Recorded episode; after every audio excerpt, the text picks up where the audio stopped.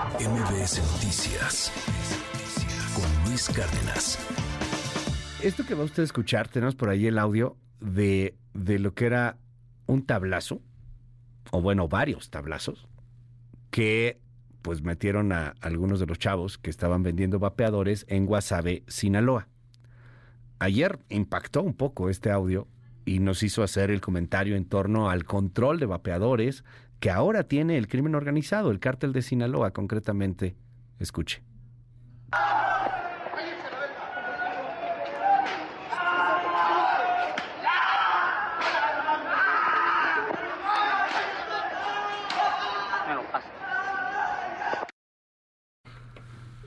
Oscar Valderas, qué gusto saludarte, hermano. ¿Cómo estás? Hermano, buenos días. Pues sorprendido todavía, la verdad es que son estos audios que te estremecen, ¿no? Las imágenes. Todo, todo es terrible. O sea, Pero fíjate que qué importante tratar de abrir un poco el panorama y Ajá. decir, ¿de dónde viene este asunto? ¿Por qué está pasando?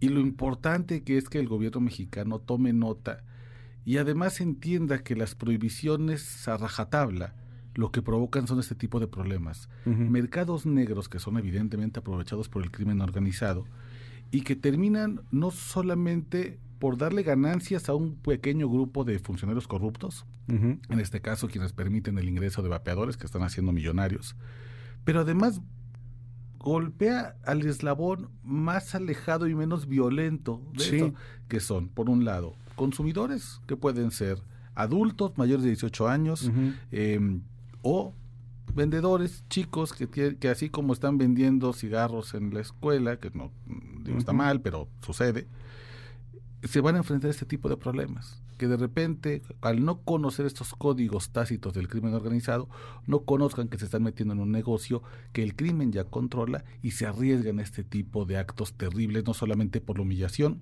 sino también evidentemente por la violencia física.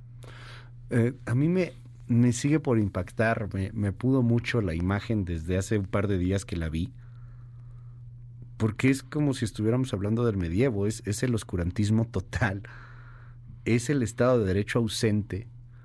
Ayer en el Congreso los diputados debatían sobre no permitir que la Corte y que el Poder Judicial utilice el correo de manera gratuita quitar ese asunto de que por qué la Corte y por qué el Poder Judicial y los jueces pueden utilizar para mandar documentos judiciales el correo de forma gratuita y los telegramas, los telegramas Imagínate. de forma gratuita. Y, y al mismo tiempo que estaban discutiendo eso y que, y que estaban metidos en sus argumentos pueriles, infantiles, estúpidos, estábamos viendo y, y estábamos eh, siendo testigos pues de cómo estaban azotando a chavos con un palo. Con, con- con las nalgas expuestas, con, con- con el desnudo, con el San Benito y el capirote, con estos gritos, que además tú lo sabes, Óscar, o sea, es, es algo normal. En este momento, odio decirlo, pero en este momento están paleando a alguien. A ver, Porque estas no vende lo imágenes- que quiere. ajá. Estas imágenes las vimos mucho durante la pandemia. El Sí. propio grupo criminal del cártel de Sinaloa tableaba a la gente que encontraba violando el quédate El en casa. ¿Te acuerdas? Ah, El- sí, es cierto. Los, los encontraban en la calle y si no tenían justificación adecuada para estar en la calle después de cierta hora los tableaban. Y después el cártel de Sinaloa se adueñó del negocio de las cervezas a través de los aguajes. Y cuando alguien quería comprar cerveza en la pandemia, es que no se podía, había escasez o las tiendas no vendían, pero encontrabas el modo de que sabías que en una tiendita vendían y aunque compraras a sobreprecio ibas a comprar. Si tú no comprabas en la tiendita autorizada por el cártel de Sinaloa, entonces también te tableaban. Y se hacía con la misma impunidad con la que se va ahorita. No aparece un policía, no aparece la Guardia Nacional, pasan los vecinos, pero obviamente no pueden hacer nada porque tienes al verdugo atrás, que tiene atrás a un comando Sí. y que además hace esta demostración de poder y además de arrogancia, habíamos dicho, la arrogancia del crimen organizado del tamaño de la inoperancia del Estado, porque pueden y porque además conocen que ese es el negocio en el que ellos ya incursionaron. No es este negocio, querido Luis, una cosa reciente. La pieza que te va a presentar te habla desde que al menos hace siete años autoridades en Estados Unidos conocen perfectamente que los vapeadores forman parte del menú del crimen organizado, pero propiciado por una prohibición estúpida de los gobiernos. Nación Criminal con Oscar Valderas. La ciudad de Laval, en Quebec, Canadá, es probablemente una de las regiones más seguras del mundo, donde la vida de sus 400.000 habitantes transcurre tranquila entre ríos, iglesias y centros comerciales. La violencia es prácticamente inexistente en este rincón de Norteamérica, y justo por eso es que el homicidio de Sylvain Etier conmocionó a la comunidad. Era jueves por la noche cuando Silvaín, de 51 años, salió de su auto para abrir la puerta de su casa en Santa Teresa, un barrio residencial de clase media. Apenas puso un pie en la banqueta, un hombre le disparó a la cabeza. De poco sirvió la llegada de una ambulancia. Sylvain Etienne murió dejando a su vecindario y a la policía conmocionada. El homicidio quedó registrado el 16 de septiembre de 2016. Para resolver el crimen, la policía de Quebec indagó la identidad de la víctima. Pronto, una fotografía reciente apareció. Era de marzo de aquel año, cuando Sylvain Etienne fue detenido junto a 59 más en 70 redadas simultáneas conocidas como Operación Migale, la más grande en la historia de Quebec contra el contrabando de tabaco. El objetivo de la policía, además de incautar dinero, armas y drogas, era decomisar vapeadores, es decir, cigarrillos electrónicos.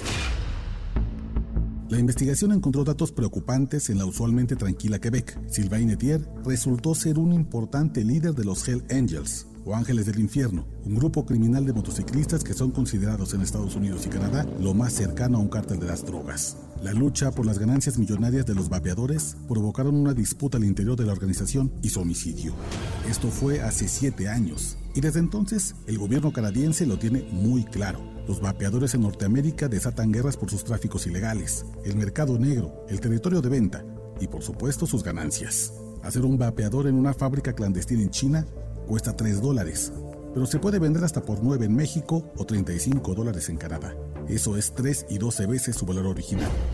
Pero, ¿por qué los vapeadores se han vuelto el nuevo negocio de moda del crimen organizado desde su invento en 2003? Lo sabe bien el gobierno de Australia, que ha visto cómo la mafia italiana andrangheta, la mafia serbia, la mafia albanesa y hasta la mafia rusa han entrado a este negocio ilegal, junto a otros grupos criminales motociclistas como Hell Angels, los Gypsy Jokers y los bandidos, de origen latino y con nexos a cárteles mexicanos. La principal razón que ofrecen expertos como el médico Colin Mendelssohn es que Australia tiene los precios más altos de cigarros en el mundo. Por ejemplo, una cajetilla de 20 cigarrillos puede costar 460 pesos mexicanos, mientras que el mismo producto en Estados Unidos puede tener un precio de 160 pesos. Esto se debe a que en los últimos 15 años han incrementado los impuestos sobre el tabaco hasta elevarlos por encima del alcohol. La idea de subir los precios tenía un fin noble, que los consumidores, especialmente los más jóvenes, dejaran de consumir tabaco y que el sistema de salud descansara de la costosa atención de enfermedades asociadas al tabaquismo, como el cáncer de pulmón o accidentes cerebrovasculares. Pero resolviendo un problema de salud, se creó uno de seguridad. Y es que cuando los compradores de un producto de alta demanda o que causa adicción no pueden pagarlo, desaparecen tres caminos. El improbable alto en seco en el consumo, robar o buscar un mercado negro que ofrezca alternativas baratas o ilegales. En este último camino, siempre está el crimen organizado, que añade un riesgo. Nadie sabe cuál es el contenido real de sus productos. Solo en Estados Unidos, hasta febrero de 2020, se estima la muerte de 62 personas por vapeadores ilegales. Hoy, la Interpol sabe que en ese negocio participan al menos 40 de los sindicatos criminales más poderosos del mundo desde la yakuza japonesa hasta los cárteles mexicanos. La última demostración de que los cárteles están detrás de este mercado negro lo vimos esta semana. Sicarios ligados al Chapo Isidro irrumpieron en la Universidad de Guasave, Sinaloa, y sometieron a dos estudiantes obligándolos a caminar desnudos por las calles, en represalia por vender vapeadores sin permiso de esa facción del cártel de Sinaloa. El gobierno de México tiene una decisión que tomar. O le arrebata este negocio al crimen organizado, o el vapeador se puede volver el nuevo generador de violencia.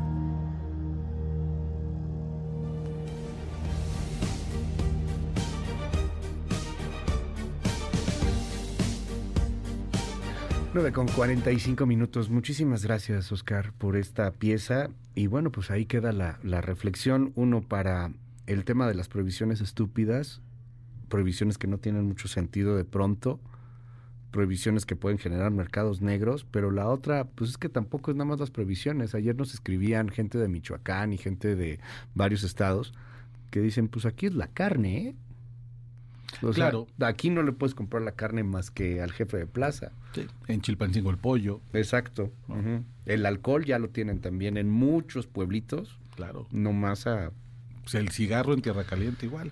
Ah, el cigarro nos decían también mucho, carísimo. Se trata, es un tema de regulación, sobre todo regulación en los productos, querido Luis, que tienen una alta demanda o que además pueden generar adicción. No tiene ningún sentido prohibir alcohol, prohibir tabaco y ciertamente cada vez menos en un mundo como este, prohibir la marihuana sigue siendo una necedad de grupos que siguen sin entender cómo opera el nuevo mundo. Pero bueno, los vapeadores, ojalá sea una discusión que tengamos pronto.